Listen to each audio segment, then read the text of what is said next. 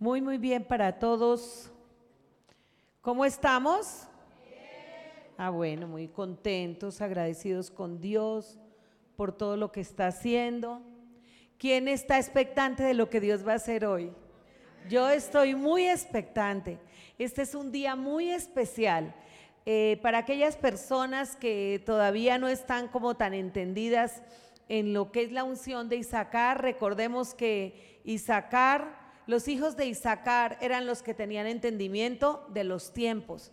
Eh, eran los asesores de David en materia de guerra, en materia de rompimientos, en materia de avance.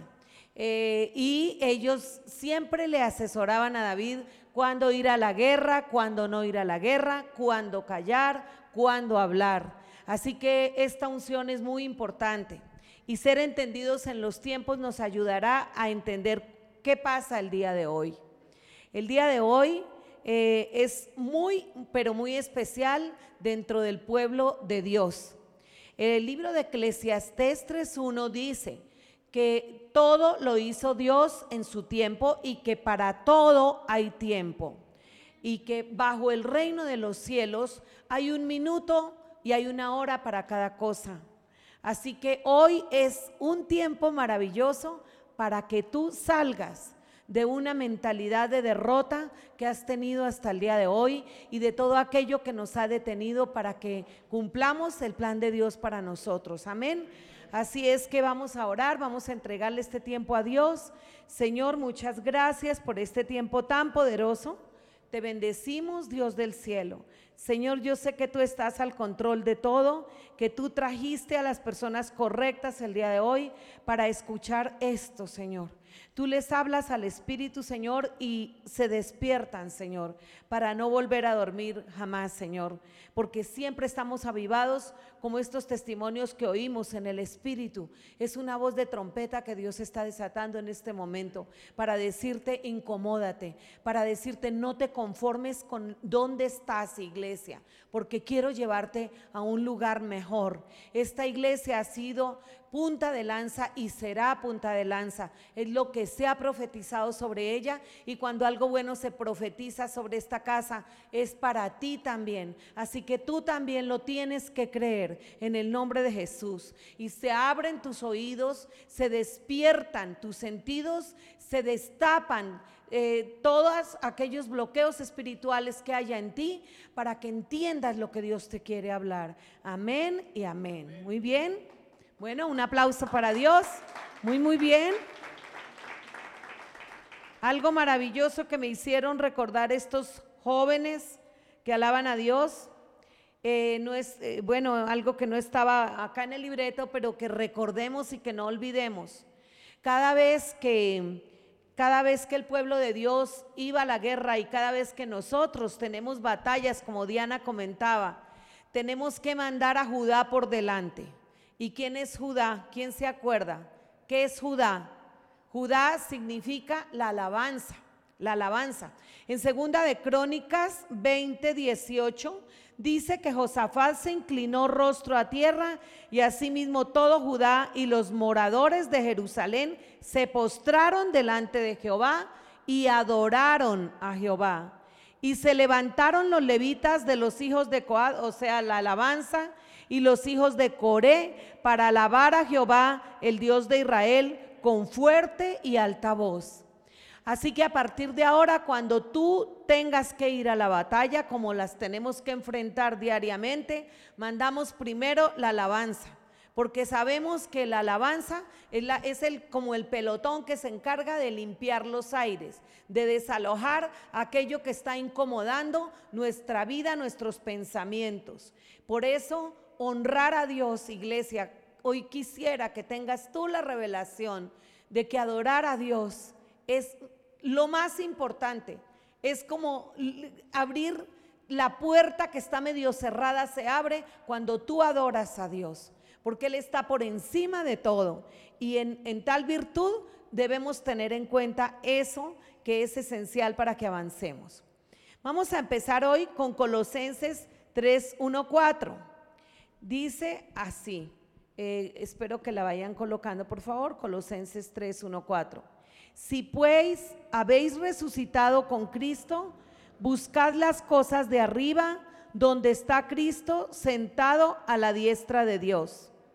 Poned la mira en las cosas de arriba, no en las de la tierra, porque habéis muerto y vuestra vida está escondida con Cristo en Dios. Cuando Cristo vuestra vida se manifieste, entonces vosotros seréis manifestados con Él en la gloria. Amén. Bueno, entonces esta es una invitación de parte de Dios. ¿A dónde debemos enfocar nuestros ojos, iglesia? Arriba. Está diciendo la palabra, Pablo estaba diciendo, poned la mira en las cosas de arriba. O sea, él prácticamente nos está diciendo hoy, Clara, eh, por, nombre, Eric, eh, Jonathan, quien sea, ya no sigas mirando al frente, no sigas mirando tu circunstancia, no sigas mirando a la persona que te ofendió. Tú tienes que subir la mirada hacia el tercer cielo, donde está el Padre, y ahí está Cristo. Algo más bonito que dice, poned la mira en las cosas de arriba, porque nuestra vida está escondida con Cristo en Dios. Wow, esta es una revelación muy poderosa. Yo no sé si tú has comprendido, pero en medio de tanta inseguridad, en medio de tanta, eh, de tanta agresividad, de tanta violencia que estamos viviendo, saber que nuestra vida está escondida con Cristo en Dios es algo poderosísimo. Esta es una revelación que está cayendo a ti, iglesia. No temas. Tu vida está escondida con Cristo en Dios. ¿Y quién puede contra ti? Si Dios está contigo, ¿quién contra ti? Un aplauso para Dios. Ese es el Dios al que nosotros le servimos. Así que esta es una invitación para cambiar. Esta es una invitación para, para sujetar nuestros pensamientos a los pensamientos de Dios. En este momento es importante que sepamos qué ha pasado y qué va, a pasar esta tarde. Esta misma tarde, dígale a su vecino, esta misma tarde vas a accionar. Muy bien. En el, eh, el nuevo año bíblico es el 5780. Ya hemos hablado de eso. El 2020, la pastora Esther también lo ayudó a fundamentar. Aquí se inicia la celebración del Rosh Hashanah, año nuevo judío que inicia en el atardecer de cuándo? ¿De mañana, pasado mañana? No, hoy, en el atardecer de hoy, 29 de septiembre, hasta el atardecer del primero de octubre en Israel, se está celebrando el año nuevo del pueblo de Dios. Amén. Así que yo no sé, iglesia, si tú lo entiendes, pero hay un destape en el mundo espiritual. Hay una convulsión allá arriba en esta tarde. Vamos a cambiar muchas cosas. Tenemos que remover todo aquello que está atorado en ese segundo cielo. Y tú lo vas a bajar. Despierta, tú lo vas a bajar. ¿Cuántos aquí han sido testigos del obrar del poder sobrenatural de Dios sobre su vida? Levanten la mano. Entonces, si Dios lo hizo, lo va a volver a hacer. Algo está pasando en el mundo espiritual. Realmente, yo esta mañana hasta le dije a mi esposo, siento que está la tierra por dentro está temblando. Y él me decía, no, no está temblando. Yo sentía que estaba temblando la tierra. Hasta la naturaleza está manifestando todo lo que Dios quiere expresar a sus hijos. Tenemos que ser entendidos en lo que está pasando para que no seamos incautos y como dijo el pastor, para que no perezcamos, porque el que no tiene conocimiento perece. ¿En dónde estamos como iglesia? Entonces, ya vimos universalmente el pueblo de Dios está celebrando el año nuevo. Así que dile a tu vecino, feliz año nuevo. Feliz año nuevo. Sí, bueno, muy bien, estamos celebrando un año nuevo. ¿Qué quiere decir? Nos estamos adelantando. Es importante entender esto. En el calendario gregoriano, el año nuevo va a ser el primero de enero. De, o sea, faltan tres, cuatro meses. Pero en el calendario, en el reloj de Dios, estamos ya adelantándonos al año nuevo del 2020, el 2020. Y yo estaría muy contenta como Erika, ese 2020. Bueno, aplaudámosle a Dios, o sea, doble bendición, 2020, 2020. Muy bien. Se encausa nuestra visión proféticamente. Estamos dejando de estar mirando siempre lo que hizo el vecino, lo que me hizo mi hermana, lo que me hizo mi hermano, lo que me, me ofendió mi papá. Y estoy mirando y subiendo mi mirada a donde está Cristo, sabiendo que yo estoy guardada con Cristo en Dios y que allá voy a estar poderosísima.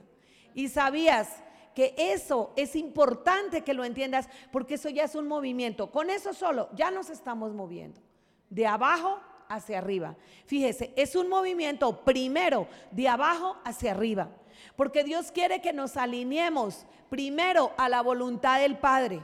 Él quiere que primero nosotros tengamos esa relación que es así, de abajo hacia arriba, para que se destape la relación de arriba hacia abajo. Así de sencillo. Entonces activamos esa bendición. Yo sé que si tú estás destapado en tu oído, proféticamente estás entendiendo lo que está pasando en, tu mundo espiritual. Tú no vas a seguir desconectado de Dios. No podemos, decía Diana, es que tenemos que orar. Cuando nosotros alabamos y luego oramos, allanamos el camino para que todo lo que Dios nos prometió se haga. Amén. Entonces, Ahora, como iglesia, ¿en dónde estamos? Estamos a puertas de cumplir siete años. O sea, ahorita el 13 de octubre cumplimos siete años como ministerio. El, día 14 cumplimos 10, eh, siete años como ministerio. Bueno, no dejen a Erika aplaudiendo sola, porque ahí están ustedes, ahí estamos todos. Son muchas las cosas que Dios nos está hablando. De veras que qué bueno que vamos a poder otra vez volver a escuchar la predicación. Dice, el número 7 significa, ya lo hemos visto, cuando todo está completo, cuando todo se ha completado. Por eso las obras, muchas iglesias se cierran antes de siete años. Muchos matrimonios se acaban antes de los siete años. Muchas buenas relaciones eh, no funcionan antes de los siete años, porque es cuando nos estamos estabilizando. Entonces es cuando más tenemos que buscar a Dios. Pero si tú estás entendiendo esta palabra, Dios puede acelerar tu madurez espiritual para que en los siete años que debías usar para madurar, en un tiempo especial de Dios suceda tu madurez espiritual. Eso es lo que quiere. Dios quiere madurar tu matrimonio, Dios quiere madurar tus finanzas, la forma de manejar tus negocios, la forma de, reconciliarte con los demás. No podemos esperar años para reconciliarnos con nuestros padres, con nuestros hijos. Es una revelación que Dios nos está dando. Amén. Levítico 14 encontramos la ley del leproso que dice, este debe ser rociado siete veces para sanarse. O sea que siete veces nosotros espiritualmente ya hemos sido rociados para sanarnos. E, el número e, es el famoso 70 veces 7, es el indefinido. ¿Cuántas veces debemos perdonar al hermano? Dios está hablando 70 veces 7 indefinidamente. Cuando Dios ve que tenemos ya un corazón listo para perdonar, que ya nada nos hace mella, que bueno, aunque nos hayan ofendido y aunque ofendamos, pedimos perdón, nos perdonan, nos soltamos, Dios dice, ya le puedo confiar algo más porque estaba yo pensando que hasta los niños cuando cumplen siete años se dice que ya tienen uso de razón. No sé si ustedes lo recuerdan, pero es un decir. En, los psicólogos hablan de que el niño a los siete años ya tiene uso de razón. Entonces todo tiene su tiempo. Entonces, es importante entender esto porque ahí es cuando ya ustedes dicen, ay, ahora entiendo por qué pasó tal cosa, por qué pasó la otra, por qué Dios no me ha bendecido en esta área. Otro, otro, otro ejemplo del número siete. Siete días descansó, en el séptimo día descansó el Señor después de hacer su obra en seis días. Siete son las iglesias de Apocalipsis como ejemplo de perfeccionamiento de Dios hacia su novia. Entonces ese número 7 es un número muy especial. Y yo no les estoy hablando ni de numerología ni de brujería. Por favor, no confundamos esto. Esto todo tiene un respaldo en el hebreo y en el original de la palabra de Dios cuando vamos a ver todo lo que significan los números. Ahora, vamos a entender otra cosa que también Dios nos estaba mostrando. Y es que eh, las cosas que maduran, eh, a ver, cuando nosotros recibimos a Cristo, espiritualmente cambió nuestra condición. ¿Quién dice amén? O sea, eso nos gustó, ¿sí o no? Espiritualmente, si tú recibes a Cristo de corazón, tú inmediatamente espiritualmente eres avivado. Estabas muerto, pero eres resucitado espiritualmente. Pero en el alma y en nuestra parte física y emocional duramos muchos años para procesar todo lo que Dios quiere hacer con nosotros. Entonces, por eso es que eh, esa gente que dice, ay, yo no vuelvo a la iglesia porque me hirieron, me ofendieron, ay, no, ese cristiano, no, pues es que mire, eh, eso es ser cristiano. O sea, como que creen que ser cristiano ya es que nosotros vamos volando, ya no pecamos, ya no, no ofendemos. No, no es así pero sí tiene que haber un proceso de cambio. Sí tenemos que estar mostrando que hay un Dios en nosotros, que si antes ofendíamos mucho, pues va disminuyendo la forma en que lo hagamos hasta que llegue el día en que nos cae esa revelación. Entonces, no juzguemos tan duro al hermano que nos ofende, sino que perdonémoslo y tampoco eh, nos eh, complazcamos a nuestra carne a decir, ah, no, como yo tengo la gracia y Dios me perdona, entonces yo sigo haciendo lo que quiero, sigo pecando bien sabroso y voy y allá el domingo oran por mí, me libero y sigo en lo mismo. No, eso es como el cangrejo. Daríamos un paso para adelante y dos para atrás. Y esa no es la, la, meta de esta iglesia, no es la meta tuya familia. Tú tienes que ir hacia adelante, porque así como baja de la mirada de abajo la, subimos, también vamos a dar un paso hacia adelante el día de hoy, espiritualmente. No nos vamos a quedar aquí donde vinimos. Amén. Entonces, hay algo muy importante.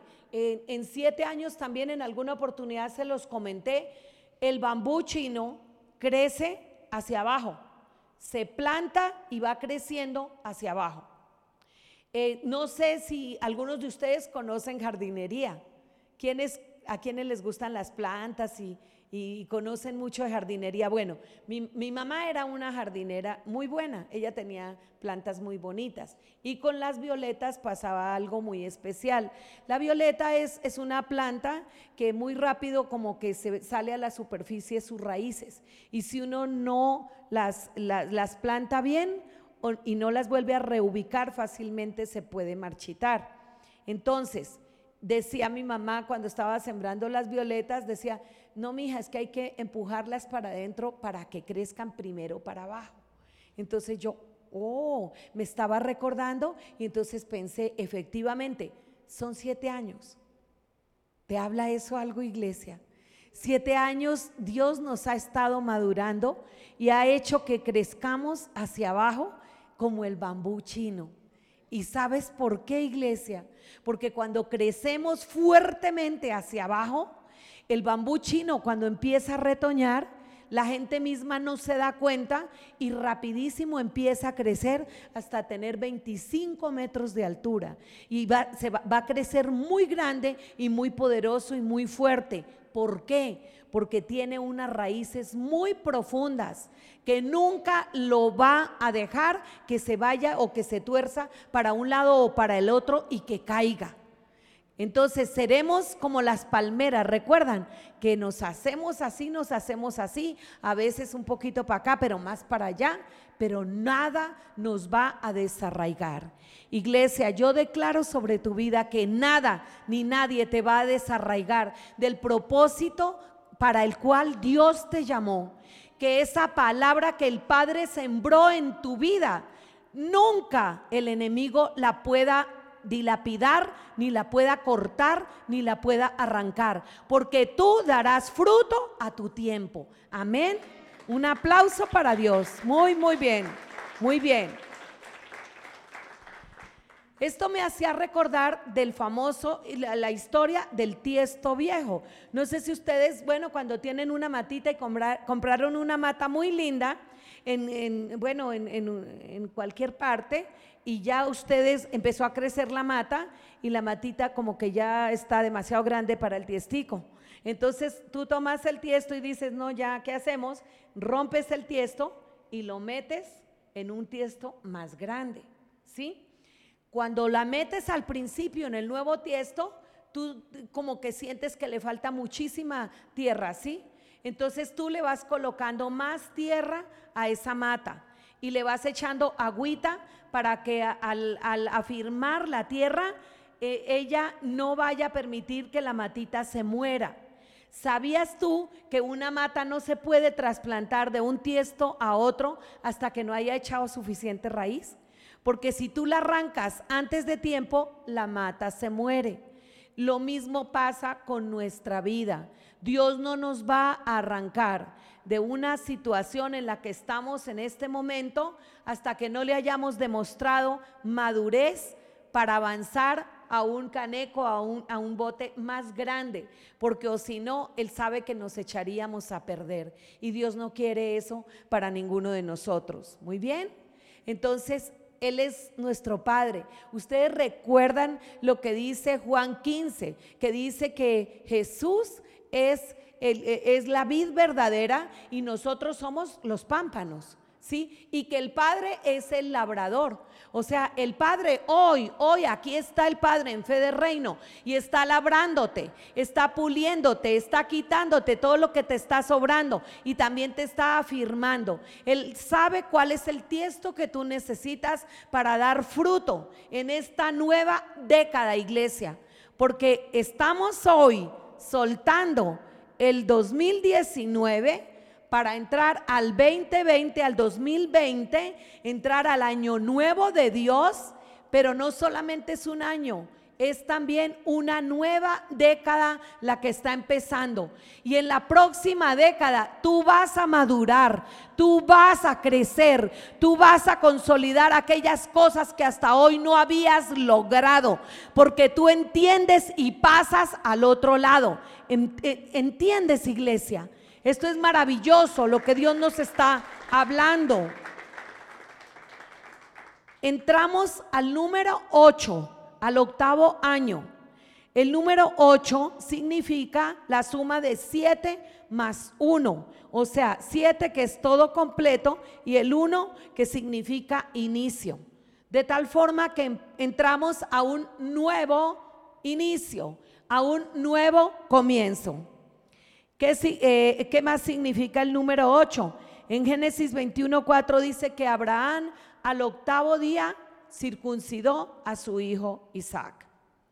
Ya hicimos aquí un ejercicio de lo que es la circuncisión espiritual, porque nosotros no somos judíos, pero mejor, somos un pueblo gentil escogido por Dios. O sea que no fue porque éramos sus paisanos, Él nos escogió por el puro acto de su liberalidad por su puro amor. Y eso cuenta más. Es precioso lo que Dios está haciendo. Pero Dios dice, yo quiero que tú avances, que tú vayas más adelante. Y quiero que tu corazón no tenga nada de resentimientos ni nada de amarguras que impidan que pases al otro lado. Amén. Entonces, esa es la circuncisión en el corazón que Dios nos está haciendo, nos está llamando nos está diciendo, yo entiendo lo que le pasó a Diana. A mí Dios me está hablando también en sueños, a ustedes. Yo sé que Dios les habla en sueños. No tomen eh, a la ligera lo que Dios les habla en sueños, porque Él está haciendo eso. El profeta Joel decía que en los últimos tiempos profetizarían nuestras hijas, nuestros hijos, lo harían también, predicarían la palabra. Eh, decía él que los ancianos tendrían sueños pero no es el sueño de estarnos dormidos ahí roncando, sino que soñamos, tenemos los sueños de Dios para que avancemos, para que vayamos para adelante. Entonces, en Génesis 21, 4, perdón, Levítico 8, 33, el número 8 marcaba un nuevo comienzo para el leproso que había sido limpio. ¿Se acuerdan que les hablé que siete veces se limpiaba el leproso? ¿Se acuerdan de Namán que el, profeta le dijo que fuera a meterse siete veces al río para que fuera limpiado de su lepra? Y Dios usó al profeta para limpiar a un hombre altivo y orgulloso, que no quería ser limpiado de su lepra. Dios quiere que nosotros seamos limpiados de la lepra del orgullo. Él no quiere que pasemos al otro lado altivos y orgullosos. Y eso duele, duele. Si tú has sido una persona hasta el día de hoy altiva, orgullosa, como lo hemos sido todos, porque de alguna manera lo somos, cuando nosotros no pensamos como Dios piensa, somos altaneros. Tú sabías que pecado es no pensar como Dios piensa. Imagínense lo importante que es pensar como Dios piensa. Por eso la palabra de Dios está diciendo en Colosenses que pongamos nuestra mira en las cosas de arriba y no en las de la tierra, porque las de la tierra, la polilla y el orín se la, se la corrompen, pero las de arriba son eternas e imperecederas. Así que eh, hoy es un día para marcar la diferencia en tu calendario. Tienes que decirle a Dios, perdona mi orgullo y mi altivez. Yo le pido a Dios que perdone el orgullo y la altivez nuestra como personas, como hijos, como iglesia, como familia, como nación. Ustedes son parte de, y yo he venido a formar parte de, una nación poderosa. México es una nación poderosa comparada con muchas naciones de la tierra, pero nosotros como habitantes, al estar desconectados de Dios, hemos sido orgullosos y quizás no hemos visto la pobreza y la humildad de tantos países que están tan necesitados debajo de nosotros. Pero si nosotros no reaccionamos correctamente, pues ¿qué dice la palabra? Que Dios al altivo lo mira de lejos. Y nosotros no queremos eso para nosotros, al contrario, que la humildad sea nuestro escudo y nuestra fortaleza. Amén. Bueno, Mateo 28, 16, 28, 1 al 6 dice que el Señor resucitó el primer día de la semana, o sea, ahí vemos el 1 que se le agrega al 7, y apareció a todos sus discípulos en el día octavo. O sea, entramos al año de la resurrección, cuando todo lo que estaba muerto resucita. Pero tú tienes que declararlo y creerlo no es declarar cosas superfluas, no es declarar lo que a ti se te ocurrió. Declara la palabra de Dios, ora la palabra de Dios y en tu casa, en tu vida, en tu corazón van a suceder muchas cosas. ¿Qué pensamientos nos han dirigido hasta hoy? Es tiempo, iglesia, de hacer una reflexión. ¿Qué pensamientos nos han consumido? ¿Por qué? Porque dice la Biblia, como es en su corazón, o sea, en su pensamiento, tal es Él. Y no solo eso, es que los pensamientos son los que nos llevan hacia donde vamos. Lo que donde estamos hoy parados es el resultado de los pensamientos que me trajeron aquí. Chin, si no está muy bueno el, el reporte, pues piensa cómo estás pensando y dile, Señor, no quiero seguir contradiciendo tu palabra. Es que la palabra de Dios, ¿quién dijo que la Biblia se hizo para contradecirla? Eh, o sea, perdónenme que sea tan honesta, eh, eh, pero yo tan ignorante era cuando era abogada que creía que la Biblia era un código más y que había que agarrarlo y desmenuzarlo, pero para contradecir y para decir, no, esto no me gusta, esto sí me gusta. Eso es lo que habla la Biblia en que nuestra mente está cautiva cuando está en contra de lo que Dios piensa. Es una cautividad. Así que si la palabra dijo algo, tú te cuadras si quieres que Dios te bendiga. Yo me cuadro, Señor. Yo antes discutía, pero ¿cómo? ¿Pero qué, qué es eso? ¿Que, tengo que hacer esto? Que lo otro no, eso no, no me parece. No estoy de acuerdo. La palabra de Dios no es para contradecirla. Pecado es ir pensando en contra de la palabra de Dios. Y eso no nos deja avanzar. O sea, si se tratara de que es mi palabra, podemos sentarnos a contradecirnos mucho tiempo y nunca vamos a terminar. Pero se trata de la palabra de aquel que habló y todo fue creado, de aquel que ordenó y decidió que tú existieras, de aquel que hizo un plan y dijo, tengo un plan para ti, que es mejor que lo que tú estás pensando. Amén. Entonces, esa palabra no admite contradicción. Cuando yo pensaba en esto, dije, wow, pecado es ir en contra de lo que Dios piensa. Y aquí va una perla. Muchas enfermedades causadas en nuestra mente, oigan pues familia, esto está tremendo, se han ocasionado o por no conocer la palabra, por ignorarla, o por, o por conocerla, que es peor, y no tenerla en cuenta. ¿Por qué? Porque, el, eh, porque la palabra de Dios, como es su palabra, es la palabra de vida. Él es el Padre de la vida. Y cuando yo estoy conectada con Él, con su palabra, empiezo a recibir la vida. Así, literal. Por eso cuando Él dice, el Señor eh, sana, eh, yo sano tus huesos, dice la palabra, porque, porque pongo la mano sobre ti. Entonces yo digo, Señor, si estoy enferma en los huesos, Señor, gracias porque pones tu diestra sobre mí y yo soy sanada. Esa es la palabra que yo tengo que reclamar, no la del curandero o no la del médico que dijo que ya no había nada que hacer. Yo digo, el Señor dijo que Él me iba a sanar y yo tomo esa palabra porque Él envió su palabra y nos sanó. Así lo dice, pero hay que reclamarla. Amén. Bueno, entonces dice acá eh, que el pensar en contra de lo que Dios piensa es pecado. Otra cosa que nos lleva lejos de la bendición de Dios, nos saca, nos saca, como dice el pastor del bendecidero, son todas esas palabras que nosotros decimos que son culturales, pero que las traemos ya arraigadas, ¿no? Por ejemplo, pobre pero honrado. ¿no? Y Dios está diciendo que somos ricos, que Él quiere bendecirnos, que Él quiere prosperarnos. Y no, ay, vaya a su pobre casa. ¿Cuál pobre casa? No, ¿Cuál pobre casa? Y uno llega y es una mansión y lo reciben a uno súper bien. O sea, uno dice, pero ¿cuál pobre casa? Nosotros somos bendecidos, nosotros tenemos una herencia incalculable. Cristo ya hizo todo por nosotros. Solamente tenemos que pensar como Él. Esa es la clave pensar como Él. Diga usted mismo, dígase, yo tengo que pensar como Él piensa.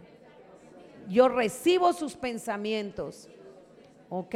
Isaías 55, 8, 10 dice, porque mis pensamientos, lo dijo el pastor, no son vuestros pensamientos, ni vuestros caminos mis caminos, dice el Señor hoy, iglesia fe de reino. Como son más altos los cielos que la tierra, así son mis caminos, más altos que vuestros caminos y mis pensamientos más que vuestros pensamientos. Amén.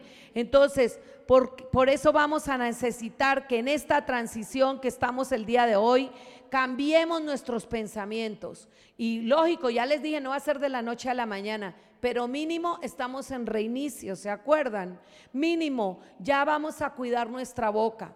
Y quiero decirles que la, proféticamente el, el año 2020, la década del 2020 al 2029 va a ser la década del evangelista.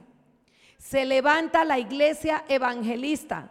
Por eso es que ahora cuando tú abres la boca la gente te pone más cuidado que antes. Yo he llegado a lugares donde me asombra que la gente ya estaba esperando que yo dijera algo y ya lo reciben. Así que no temamos. Dios ya ha preparado un ambiente para que la gente se salve. Porque es que para aquellos que todavía no les ha caído el 20, Cristo viene pronto. Son todas las señales que estamos viendo. Todo eso indica que Cristo viene y que lo que más le importa a Él es salvar a su pueblo.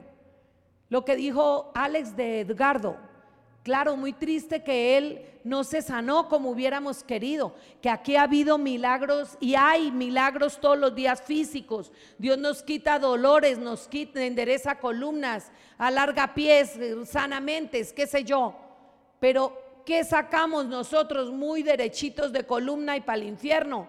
Honestamente, a Cristo le interesa más tu alma y le interesa más la salvación de la gente. Ahora que si de paso Él nos salva y nos sana, ay no, maravilloso, ¿sí? Pero el caso, el ejemplo de Edgardo es un vivo ejemplo. Él, a pesar de que iba a una iglesia, y esto no es la primera vez que lo escucho, es que hay iglesias de veras donde no se está predicando esta palabra y esta palabra es vida para ustedes. Y a veces en la iglesia no les hablan de ese Dios vivo y uno puede irse a sentar allá y sigue odiando a su papá, sigue odiando a Dios porque no, no lo sana. Entonces, lógico, eh, lógico es que, claro, poniéndose cada cual en los pies de los demás, no quisiéramos hacerlo pero en verdad el principio de la sanidad está en relacionarnos con Dios. Entonces, cuando este hombre se relacionó, volvió y se conectó con Dios, él pudo irse seguro de que estaba en paz con él. Y él está ahorita mejor que mucha gente aquí en la tierra. Amén. Gracias a que hubo una boca de un hijo de esta casa que fue, lo buscó, lo trajo y lo reconcilió con Dios nuevamente. Dios quiere ese ministerio de la reconciliación. Dios quiere restaurarnos, quiere restaurar la relación con Él y quiere restaurar nuestras relaciones. Dios es un Dios relacional. Dios quiere que nosotros no estemos en broncas y en peleas, en chismes, en contiendas. Eso ya lo sabemos, pero nos cuesta. Entonces, para pasar al otro lado en esta temporada, les quiero decir algo. Antiguamente pasar de una temporada a otra era como cuando hacíamos una mudanza de ciudad a otra, que cargábamos con todo hasta con el, bueno, hasta con el payasito del hijo que ya tenía 20 años en una mudanza. Pero en esta época Dios no quiere que cargues nada extra. Dios quiere que tú fluyas, que camines libre de toda contaminación, de toda maldad, que, te sueltes, que te liberes, para que pases al otro lado y pase lo que le pasó a Josué. Cuando Josué entró a la tierra prometida, eh, que el, bueno, todos ya lo sabemos, estábamos leyendo el libro, a ver, eh, Josué, Josué, Josué. Josué, ¿me ponen por favor Josué 1.5?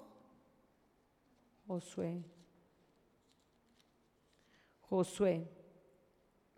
Dijo, acá dice Josué 1.5, Nadie te podrá hacer frente en todos los días de tu vida.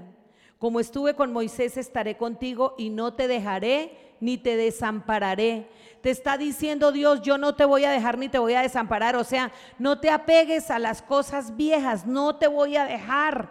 Josué, deja esas maletas viejas del desierto. Deja todo eso porque allá donde vamos no vamos a necesitar. Algo más precioso es que vamos más adelante con Josué y dice en Josué 5, 9, dice que Josué le dijo a Fe de Reino, hoy he quitado de vosotros el oprobio de Egipto, por lo cual en el nombre de aquel lugar fue llamado Gilgal hasta hoy. Y los hijos de Israel acamparon en Gilgal y celebraron la Pascua a los 14 días de la tarde en los llanos de Jericó del, del mes.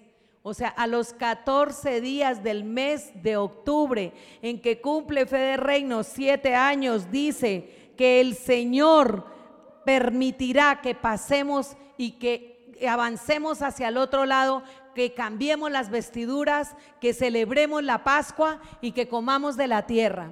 Amén. Un aplauso para, para el Señor. Acá dice que al otro día de la Pascua comieron del fruto de la tierra los panes sin levadura y en el mismo día eh, el maná cesó porque empezaron a comer el fruto de la tierra. Entonces, si tú traes la maleta llena de lo viejo, Dios no te va a dar lo nuevo que tiene para ti, los frutos de la tierra. Sabes que los frutos de la tierra están representados en tu trabajo en tu prosperidad, en lo que, en la sanidad, porque que sacamos muchas riquezas y sin salud. Todo eso es bendición de Dios, pero debemos creerlo, porque si nosotros seguimos pensando al estilo viejo, no podremos entender eso. Hay algo importante que quiero que, que entendamos, es que la mayoría de las enfermedades mentales son desconexiones con Dios. Desconexiones con Dios. Un cristiano no puede darse el lujo de decir que está deprimido. A partir de ahora, cuando usted diga o el enemigo le mande dardos, está, usted está deprimido y usted empiece a repetir como Lora, estoy, estoy deprimido, usted está negando el poder de Dios sobre su vida y está negando esa conexión con el Padre de la vida, que es nuestro Padre Celestial. Amén. Entonces, Él no quiere que hablemos eso. Y algo todavía más importante, que el, número 80 eh, em, que, caracteriza la, nueva década, ¿no? Eh, el final, ese número está representando, eh, en el hebreo significa boca, por eso es la boca del evangelista. A partir de ahora, en este tiempo, nosotros vamos a empezar a hablar cosas, como les dije, y van a resultar más rápidas y más efectivas que antes. Eh, esa es una noticia muy bonita si vamos a hablar bonito y si vamos a evangelizar. Pero si estamos hablando mal de nosotros mismos, si estamos hablando mal de nuestros hijos y si estamos maldiciendo a otros, también las palabras van a tener un eco más rápido. Así que Dios está diciendo en este tiempo, cuida tu boca, porque de lo que el hombre habla, ah, el hombre, eh, de lo que hay en el vientre, eh, vive el hombre, ¿no? Es, ok, muy bien. Gracias, pastor. Exacto. Que el hombre vive de lo que habla, de lo que saca del vientre, ¿ok? Entonces, dice acá que pensar, pensar en contra de lo que Dios piensa te saca del flujo de la bendición y estás negando lo que ya hizo Cristo en la cruz. Cristo en la cruz ya te bendijo en lugares celestiales te sigue bendiciendo. Cuando tú maldices, estás contradiciendo lo que Dios ordenó, imagínate. Entonces, hoy quebrantamos todas las maldiciones que fueron enviadas en contra de nosotros por personas que nos querían o que no nos querían. Hoy se quebrantan todas las maldiciones que fueron lanzadas por abuelos, bisabuelos, Hoy se quebrantan maldiciones que han sido lanzadas aún por líderes espirituales en contra de, tu vida, de mi vida. Se quebranta toda maldición que fue lanzada por un jefe o por una persona puesta en autoridad. Porque es más grande la bendición que está soltando Dios desde el cielo que aquella maldición que el hombre nos pueda haber proferido en el nombre de Cristo Jesús. Y tú tienes que caminar de ahora en adelante como bendecido. Tú no puedes caminar agachado. Tú no puedes caminar como si no creyeras que Dios solventa todo lo que necesitamos. Porque esa es una mentalidad que va en contra de lo que Dios piensa. Y ya les dije, eso es pecado. Pecado es no pensar como Dios.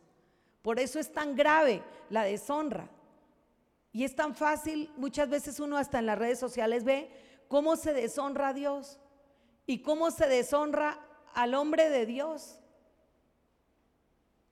Quizás tiene muchas fallas, pero no somos nosotros las personas indicadas para ir a juzgar y menos en esos canales, en esas redes sociales, ¿no?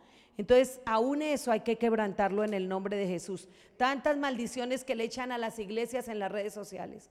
Y a veces nosotros, todos ingenuos, porque, ay, me pareció como bien, tenga, yo también, avalo. Cuando tú haces eso, tienes que cuidarte, ¿qué es lo que tú estás avalando en contra de lo que Dios piensa, no? Hasta eso. Bueno, ¿cómo vamos a, manejar nuestro paso a la nueva temporada? Primero, ya lo eh, vamos eh, cerrando esta parte, trasladando nuestra mente del lugar donde más permanece a las cosas de arriba lo que les dije. Algo increíble que quiero que ustedes sepan, les hablaba por ejemplo de la depresión. La depresión es porque la persona está aceptando los dardos de fuego que les está enviando el maligno, que van en contra de lo que Dios piensa y los acaricia y los paladea y, avanza con ellos.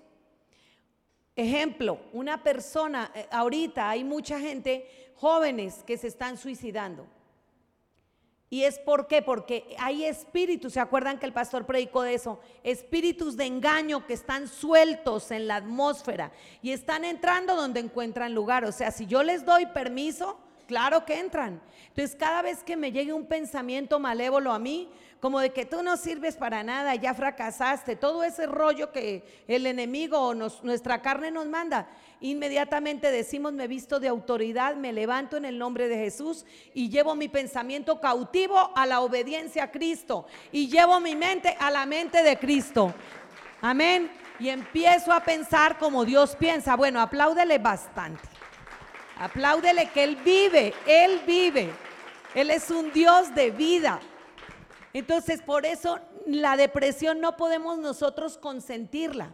Puede llegar, claro, como el enojo, puede llegar, pero Dios lo que no quiere es que vivamos enojados. La depresión puede llegar, pero la sacamos. En el nombre de Jesús no creo esa mentira para afuera. Entonces, ahorita, ¿qué pasa con los jóvenes? En el, en el Facebook, bueno, y los mayores, que es lo peor se dejan creer de tantas flechas y dardos que mandan en el Facebook, donde inventan tantas cosas, porque la verdad en el Facebook, el 70% de las cosas que se publican y ya por estudios serios son mentiras. O verdades a medias. Y usted sabe que la verdad a medias es peor que la mentira. Entonces, no, por favor, seamos inteligentes, espiritualmente hablando. Entonces, ¿qué ha pasado? Consentimos eso, la gente se deja creer. Y eso está pasando en el pueblo de Dios. Ayer vino un profeta a la casa, estuvo, estuvimos compartiendo con él y nos decía él que lo más tremendo que le está pasando al pueblo de Dios es que las mismas ovejas a veces, los mismos líderes o los mismos pastores, están echando contra el mismo pueblo de Dios, contra la misma gente. Y eso está trayendo mucha depresión también a nivel no solo de los jóvenes, sino a nivel de los pastores a nivel de los líderes porque le rebasa y hay momentos en que la gente dice, ¿sabe que Pues ya venga, cancelado el letrero y ya, por, como si uno se mandara solo. ¿Sabes qué? Cuando Dios a uno lo llama, lo llama y hay momentos en que uno no quiere cargar la maleta, pero le toca porque uno se reviste de poder y dice, Señor, yo pienso como tú piensas y hasta cuando tú digas, nosotros seguimos acá, firmes. Y venía a la, a la mente a colación un pastor que se suicidó hace dos meses en Estados Unidos, pero, pero estadísticamente al mes se suicidan muchos pastores. O sea, eso es lamentable en el mundo entero, por todo ese bombardeo, todas esas cosas. Y este hombre se mató y era un hombre increíblemente precioso, que sacaba a las personas de las cautividades mentales porque él había sido atacado por la mente. Ojo con lo que les digo. Cuando Dios te va a usar a ti, justamente Él está restaurando el área donde Él te va a usar. Así que si tú estás padeciendo algo muy fuerte, estás dando una batalla muy dura, allá Dios te va a usar, allá Dios va a, utilizarte para extender su reino. Amén. Glorifícate porque Dios es, eterno y vive. Es muy lindo, es muy bello lo que Él hace pero a veces nosotros con la boca no sabemos lo que, lo que decimos. Y este hombre, eh, pues como recibía tanta, pues todo, todos los problemas, imagínense todo ese rollo, y si a veces uno no tiene quien ore o quien lo levante, quien, en fin, pues peor para él, él terminó matándose y un hombre precioso, poderoso, y muy joven, 30 años. Ustedes recuerdan al pastor Warren también, Rick Warren, que tiene, escribió el libro Una vida con propósito y su hijo se suicidó hay muchos hijos, eh, o sea, a lo que me refiero, no es que el suicidio esté pasando solamente en las casas de la gente común y corriente, es que ya está permeando a, los hogares y a las casas de gente que cree en Dios. Así que sí tenemos que estar firmes, porque el, enemigo, el diablo, está como un león rugiente mirando a quién devorar, ¿se acuerdan? Entonces tenemos que estar muy despiertos. Quisiera que pases, mi amor, por favor, solo el teclado un momentito y luego lo más. Así que pida, despidamos en gratitud a Dios el, año 57, 80, 79 y recibamos el, el año 57, 80, que es el año nuevo en los tiempos de Dios. Está diciendo Dios lo que dice Isaías 43, 18. ¿Recuerdan? Lo hemos platicado mucho estos días. He aquí, ¿qué pasa? Yo estoy haciendo cosas nuevas. ¿No lo percibís? Dice el Señor. Pronto saldrán a la luz. Otra vez abriré camino en el desierto y ríos en tu soledad. Dígale al Señor, Señor, esa soledad ya no es mi soledad. Yo te entrego la soledad. Hoy, Señor, Jesús está pasando por tu vida. ¿Sabes? El Señor está sanando en este momento el corazón de muchas almas que están acá, muchas heridas. El Señor está liberándote de cadenas de odio, de amargura, de rencor. Suéltate, suéltate iglesia, libérate. Dice el libro de Hebreos 12.1, por tanto, puesto que tenemos en derredor una tan gran nube de testigos, despojémonos también de todo peso y del pecado que tan fácilmente nos envuelve y corramos con paciencia la carrera que tenemos por delante. Está hablando Pablo de que nos despojemos de todo el peso del pecado que fácilmente nos envuelve.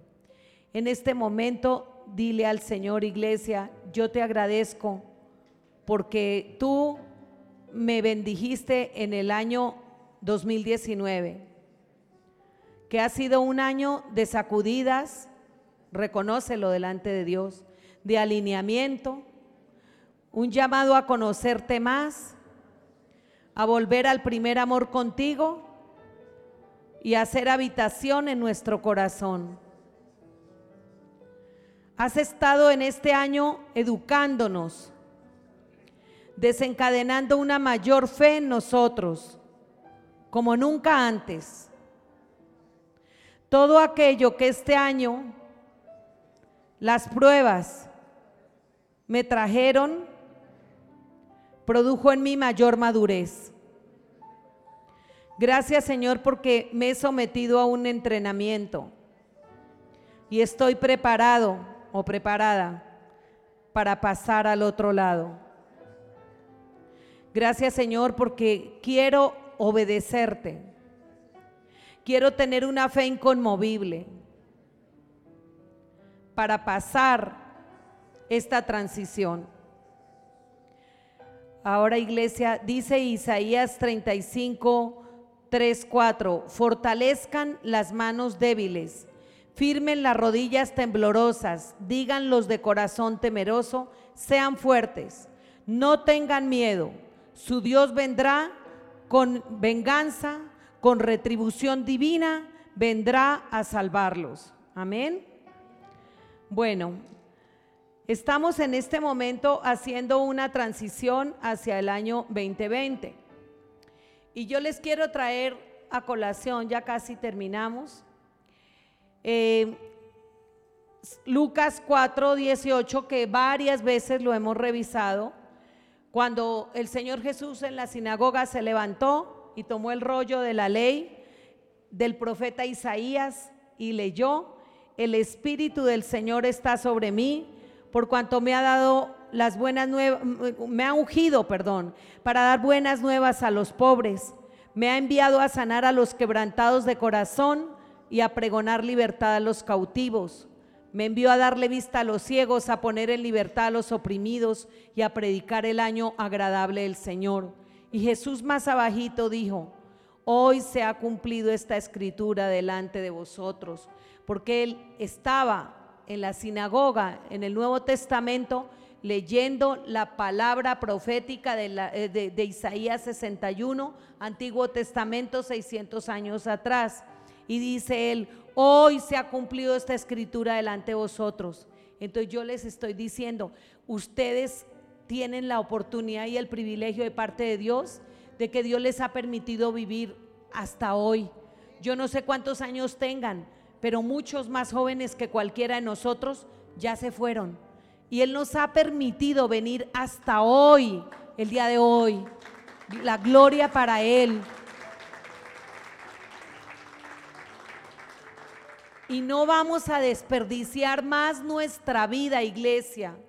No vamos a desperdiciar más el tiempo reprochando, peleando. Dios quiere que maduremos. Y Él nos está diciendo que si nos trajo hasta aquí, nos va a pasar al otro lado. Y esta misma tarde empieza ya tu transición espiritual, que quizás va a durar mucho tiempo, pero tienes que ser entendido en lo que está pasando. Viene una nueva década, viene un nuevo año y con él vienen muy buenas oportunidades. Yo no sé a ti, pero para mí yo espero la mejor de las décadas.